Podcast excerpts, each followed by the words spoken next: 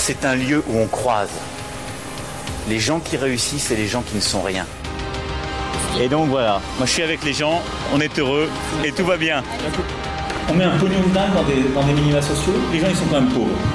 On n'en sort pas. Eh bien c'est ça, on a tout misé sur l'esprit start-up.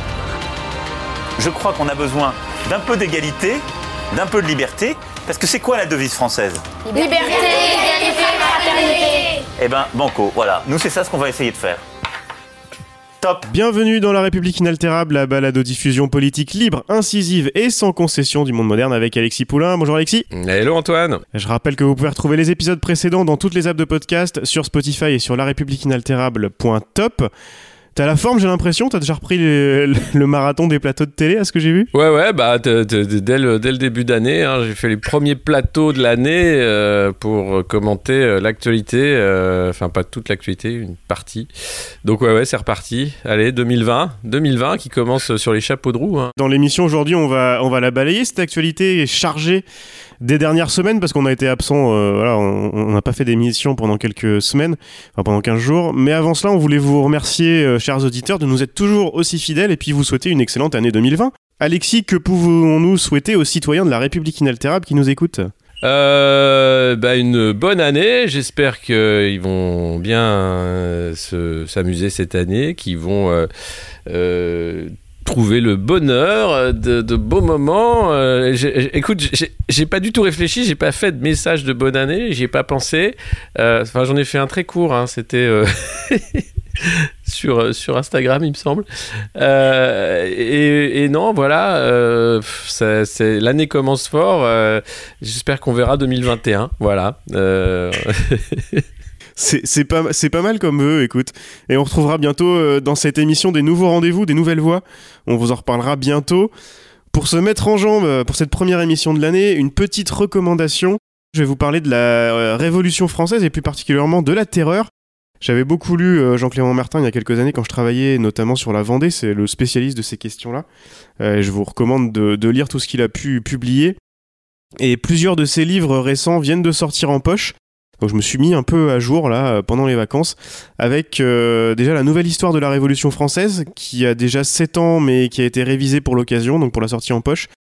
Un vrai pavé, alors sur la quatrième de couverture c'est écrit que ça se lit comme une enquête policière Euh, et c'est pas faux. Bon il vaut mieux avoir quelques bases quand même pour avant quel- quelques petits repères au moins chronologiques et connaître quelques personnages, mais ça se lit très bien. Et puis peut-être plus intéressant en ce moment, les échos de la terreur.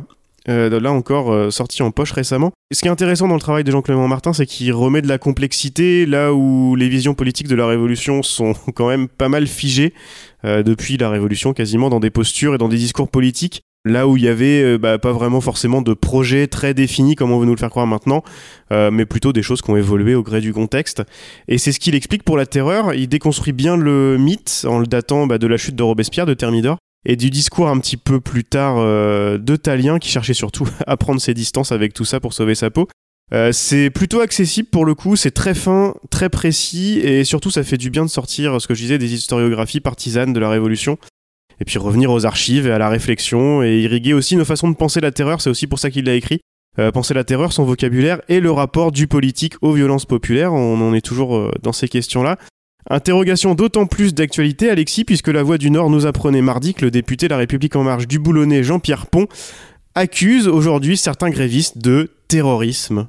Euh, ouais, bah c'est ce que je disais, c'est euh, le vider euh, les mots de leur sens. euh, c'est des pratiques de, de charlatans, c'est orwellien comme on le connaît bien.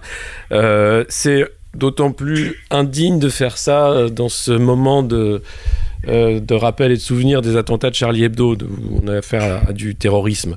Euh, donc euh, commencer à, dévier le vocabulaire de cette façon-là, ça suffit. Enfin, à un moment, faut arrêter, faut arrêter cette cette novlangue insupportable et, particulièrement dégueulasse quand il s'agit d'appeler des actions de grève. La, grève est un droit. Parler de, de- terrorisme en ce qui concerne cette, cette grève contre la réforme des retraites, ça suffit. Et on va parler justement des retraites pour commencer l'année. On passe au On vous voit de la semaine.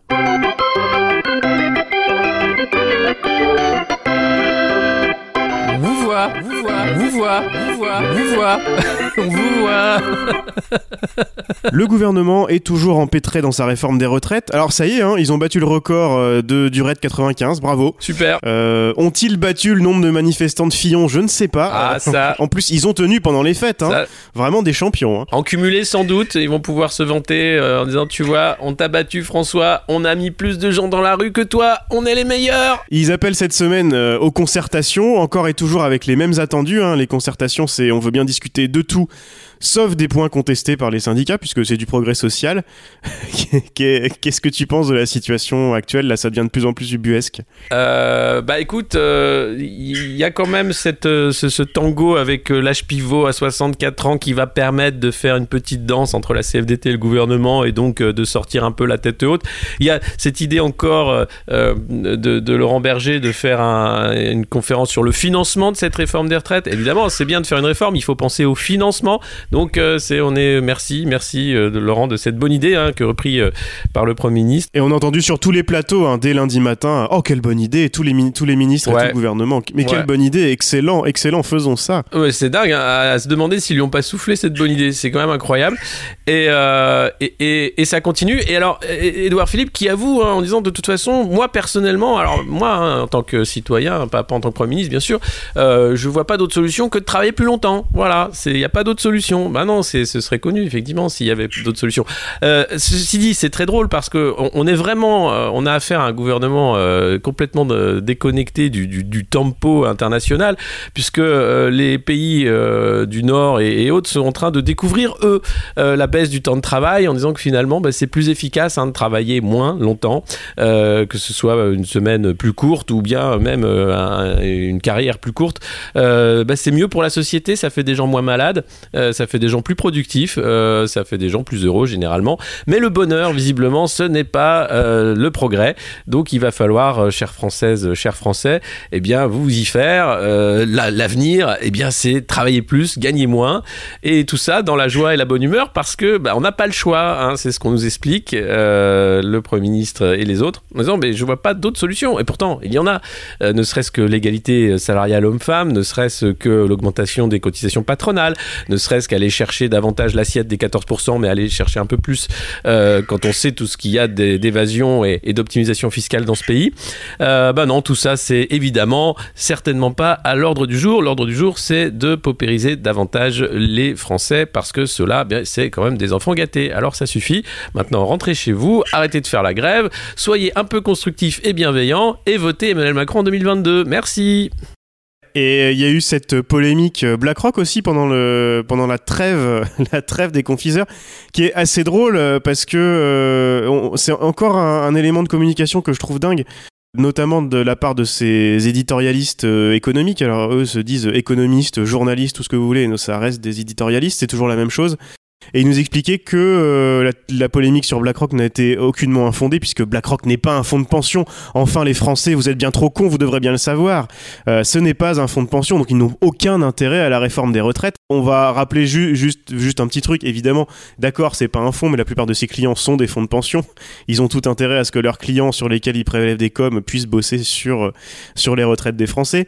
Et puis, euh, et puis surtout, ils le disent, quoi. Enfin, ils, le disent. Mais, euh, mais si on en croit ce petit milieu euh, économiste, je crois que en fait, la réalité n'est pas la réalité. Vous êtes bien trop con et gauchiste pour vous en rendre compte, quoi. L'argument est un peu court. C'est c'est ça, c'est-à-dire qu'il n'y a pas d'argument à part de dire effectivement vous n'y connaissez rien à l'économie, euh, vu que vous n'êtes pas expert, de toute façon ça sert à rien de débattre, euh, vous ne savez pas de quoi vous parlez, c'est à peu près ça. Vous n'avez pas lu le texte, euh, on, a ce procès d'intention aussi en disant les Français n'ont pas lu le texte, donc évidemment ils ne savent pas de quoi ils parlent, ça suffit.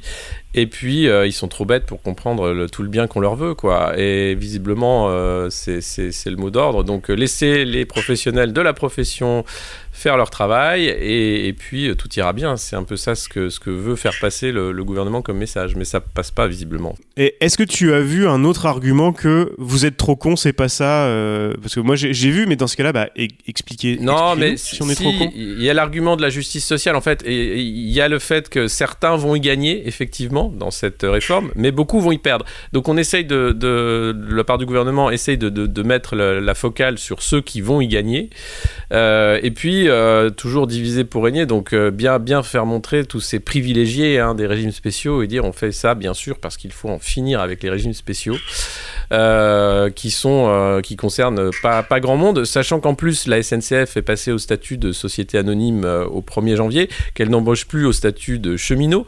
Donc ces régimes spéciaux, de toute façon, sont voués à disparaître quand cette réforme entrerait en application. On nage dans plein délire.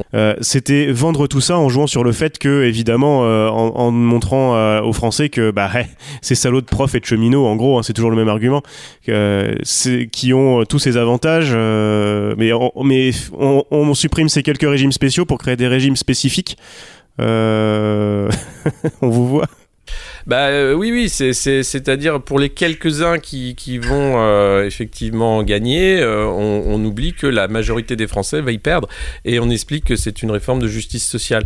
Parce que ce qui est, ce qui est pas dit, alors ça commence à être un peu dit, hein, c'est effectivement il va falloir travailler plus longtemps et puis, et puis derrière, bah, les, pensions vont être moindres et, ça y est, ça, commence à, à être dit, même si c'est pas encore assumé. Euh, mais c'est ce qui, est en, train de se passer. Et puis, il y a, le fait que cette, euh, grève est devenue euh, totalement politique. Donc, c'est le premier qui recule qui perd. Donc, c'est bien pour ça qu'il y a cet entêtement de la part du gouvernement, parce que derrière, c'est le premier acte de 2022, d'une certaine façon. S'il sort vainqueur de, ces, dangereux grévistes, alors il va affirmer sa, stature d'homme fort, de droite, que les Français adorent. hein. Donc là, c'est- c'est que du bénéf hein, pour euh, lancer la campagne euh, d'Emmanuel Macron pour 2022. Oui, parce que les, les privilégiés de profs et de cheminots, euh, c'est aussi le souffre-douleur et le bouc émissaire favori de, de tous l'électorat euh, de droite qui récupère sarkozystes et fillonistes. Oui, oui, oui. Bah, c'est de toute façon, il, est clairement euh, sur ce, segment-là de l'électorat. Euh, il est en train de consolider avant euh, toute chose, donc euh, on peut pas attendre autre chose qu'un entêtement euh, farouche, euh, parce que derrière, c'est une lutte politique et pas autre chose. Et, que cette réforme, elle est idéologique et pas autre chose. Il y a, plein de façons de faire réforme autrement. Euh, simplement, le gouvernement ne veut pas euh, autre chose qu'allonger la durée du temps de travail et euh, diminuer les pensions parce que Stanislas Guérini le disait aussi ouvertement, cette réforme, elle est là pour faire des économies. Et oui, il l'a dit à la radio, je crois, lundi. On est dans la première émission de l'année. euh, je crois qu'on l'avait fait l'année dernière. Il y a quelques petites prédictions. Euh, co- comment on est vraiment dans la fiction là parce que ça part tellement dans tous les sens que c'est difficile de, voir. Mais euh, et puis surtout que la dernière fois que tu as fait quelques prédictions sur la réforme des retraites, tu as été assez pessimiste. Mais Edouard Philippe a réussi à faire pire. Alors, à ton avis, comment ça va évoluer là? Est-ce qu'on va sortir déjà de ce bourbier avant les municipales et qu'est-ce que comment tu vois les mois qui viennent? Oui, je pense qu'on va sortir avant les municipales, ça me paraît évident parce que ce serait quand même euh, beaucoup de, Parce que la grève ça coûte cher, hein, les grévistes ne gagnent pas d'argent en faisant la grève. Donc à un moment, un mois sans salaire, deux mois sans salaire, ça va faire beaucoup. Donc c'est pour ça que la stratégie du pourrissement, elle fonctionne parce que euh, Emmanuel Macron et le gouvernement, ils ont le temps de leur côté, ils ont le pouvoir de leur côté. Donc ça leur permet évidemment de, temporiser, de gagner. Donc euh, euh, l'idée maintenant, je pense que c'est que chacun sorte gagnant en fait de la négociation ou euh, présente une défaite comme une victoire. Donc il va falloir euh, aménager la, sortie de crise euh, par euh, des cocoricots de chacun en disant bah voilà on est bien content, on s'est bien mis d'accord et, on a bien gagné ce qu'on voulait. Donc l'âge pivot évidemment qui va sans doute dégager et puis après chacun ira de sa, vision victorieuse des négociations même si c'est pas le cas. On verra ça et on va passer euh, tout de suite à la pipe de la semaine. Quand je vois parfois des simulations qui sont faites, des journaux qui en ont sorti, c'est de la pipe complète, hein. C'est de la pipe complète, hein. La pipe de la semaine, c'est Carlos Ghosn, Alexis, et cette évasion rocambolesque d'un pauvre homme qui a fui l'injustice japonaise. Je t'avoue que j'ai pas tout suivi, on en est où? On sait comment ça s'est passé Alors, euh, on sait, on, on a plusieurs suppositions. Il se serait enfoui via un flycase, vous savez, c'est ces grosses malles qui permettent de mettre des, des instruments techniques ou des instruments de musique où il avait percé des trous pour pouvoir respirer. Euh, il aurait pris un train euh, de Tokyo à Osaka. De là, il aurait pris un jet, un jet privé euh, qui a servi d'ailleurs à convoyer de l'or pour le Venezuela, qui était le jet du président malgache, qui est aussi un peu champion de la corruption. donc c'est pratique les jets, hein. ça vous permet de trimballer des filles mineures, de la coke, de l'or, des fugitifs milliardaires. donc voilà, un petit coup de jet, passé par la Turquie, puis il se retrouve au Liban. Euh, où là, euh, bah, il a pu fêter la nouvelle année euh, auprès des siens, loin de l'enfer japonais, puisqu'il était assigné à résidence et qu'il n'avait pas le droit de quitter le territoire. et de là, l'obscénité totale parce qu'il il convoque Anne Meo de l'agence Image 7 pour organiser une conférence de presse où c'est lui-même qui va sélectionner les journalistes pour qu'ils surtout ils ne posent pas des questions qui fâchent et pour donner sa vérité parce que voilà il est en train d'organiser sa défense de manière médiatique plutôt que de l'organiser avec ses avocats euh, dans le système judiciaire japonais qui comme le disent beaucoup est vraiment injuste et dangereux. Et euh, il a bien eu raison d'ailleurs avec tout cet argent de s'en aller parce que franchement c'était pas gagné. Son procès aurait été sans doute inique. Voilà. Donc euh, à ce niveau-là de, d'obscénité, en fait, où l'argent achète tout, hein, y compris euh, la, fuite. Euh, la justice, la vérité, les journalistes. Euh, enfin, il n'achète pas les journalistes, mais le fait de faire une conférence de presse sur mesure, euh, c'est quand même, euh, c'est des pratiques de marketing. Donc, il fait ce qu'il sait faire. Hein. après, voilà, il va donner sa vérité. J'ai vu que le Japon avait lancé un mandat d'arrêt contre sa femme, Carol Ghosn. donc, donc le feuilleton va continuer, sachant qu'il a vendu les droits à Netflix en plus, selon une information du Monde. Bah, on peut s'attendre à des rebondissements. J'espère qu'il a, il a attendu l'évasion avant de vendre les droits parce que ça, ça, a, pris, euh, ça a pris de la valeur là. Ah, je sais pas comment il a fait, ouais, ouais, c'est, c'est, c'est, quand même assez, assez exceptionnel hein, de, de, dire voilà où on en est en fait, c'est, c'est, c'est, dingue quoi. On est, on est vraiment dans un monde de dingue. Et sur les plateaux de télé et dans certains journaux, j'ai vu par exemple un éditorial du Point qui était assez euh, intéressant sur le sujet. Euh, bah, entre, euh, entre deux mots sur les feignants de français qui veulent pas de la réforme des retraites, on, on, loue cette, cette audace et cette prise de risque et cette évasion romantique oui, il y a un peu ça, ouais, ouais, on le trouve. Euh, on le trouve gonflé, on le trouve formidable. Euh, on se dit quand même quel, euh, homme incroyable, quel, quel rocambole des temps modernes. Il y a, il y a, un peu d'admiration hein, de la part de certains éditorialistes pour le, geste de Carlos Ghosn, qui aurait bien eu raison d'ailleurs de, faire ce qu'il a fait. C'est ça qui est dingue, quoi. C'est vraiment un autre monde en fait, hein, où on a des gens qui sont au-dessus de tout, y compris de la justice.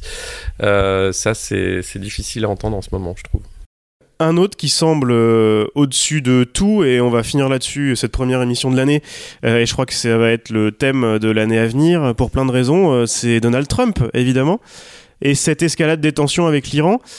Je t'avoue que j'ai eu du mal à croire au début, ça faisait un petit peu complotiste de base, que c'était à des fins politiciennes, à quelques jours du débat au Sénat sur les règles de son procès en destitution, qui est en train de virer une sacrée farce, hein, on en reparlera la semaine prochaine.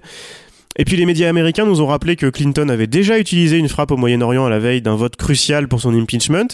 Et surtout les vidéos de Trump en 2011 qui sont apparues où il expliquait qu'Obama allait déclencher une guerre en Iran pour être réélu. J'ai lu ce matin aussi que Trump laissait entendre maintenant qu'il était tellement occupé avec cette histoire prioritaire pour le pays qu'il serait peut-être temps d'arrêter de le distraire avec la destitution. Euh, on a vu plein de choses depuis le meurtre du général euh, iranien. Il euh, y a forcément beaucoup de théories qui circulent. Euh, qu'est-ce que toi tu en ressors de tout ça? Euh, bah, il en ressort que Trump est, toujours surprenant euh, parce que ça faisait des semaines hein, qu'il était question que les conseillers parlaient d'une frappe contre l'Iran, euh, sachant que c'était hypothétique, que rien n'était fait et que personne n'avait osé faire ça avant lui, toucher le régime de cette façon-là, le régime iranien. donc il surprend tout le monde, tous les partenaires de l'OTAN évidemment, les Iraniens en premier, Washington aussi. et maintenant la suite, c'est est-ce un bon calcul sur le le court, moyen et long terme. Sur le court terme, sans doute, ça, permet de montrer que les États-Unis euh, bah, sont prêts euh, encore à affirmer leur force dans la région et à, arrêter de se faire marcher dessus parce que l'Iran, ça fait quelques mois qu'il essaye euh, via le détroit d'Ormuz ou bien encore l'ambassade américaine de, de, déstabiliser l'Irak, la région et de, montrer, d'affirmer sa puissance régionale. maintenant, une guerre dans le coin coûte très cher.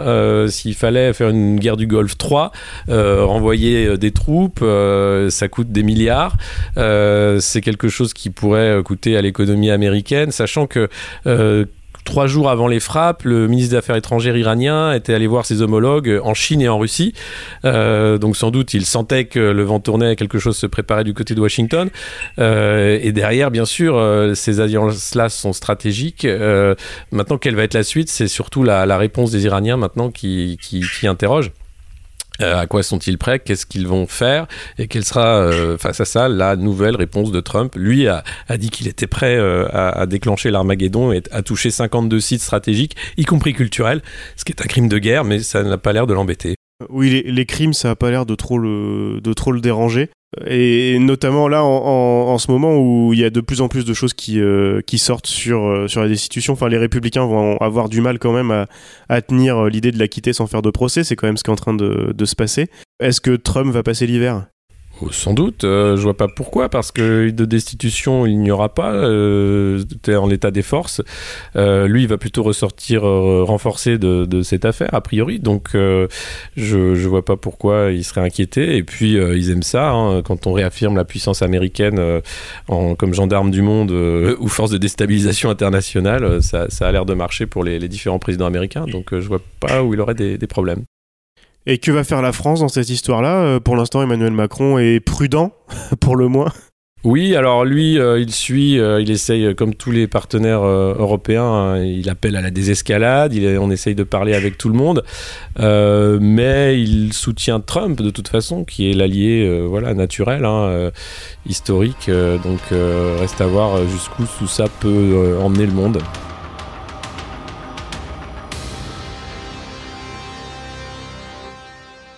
Top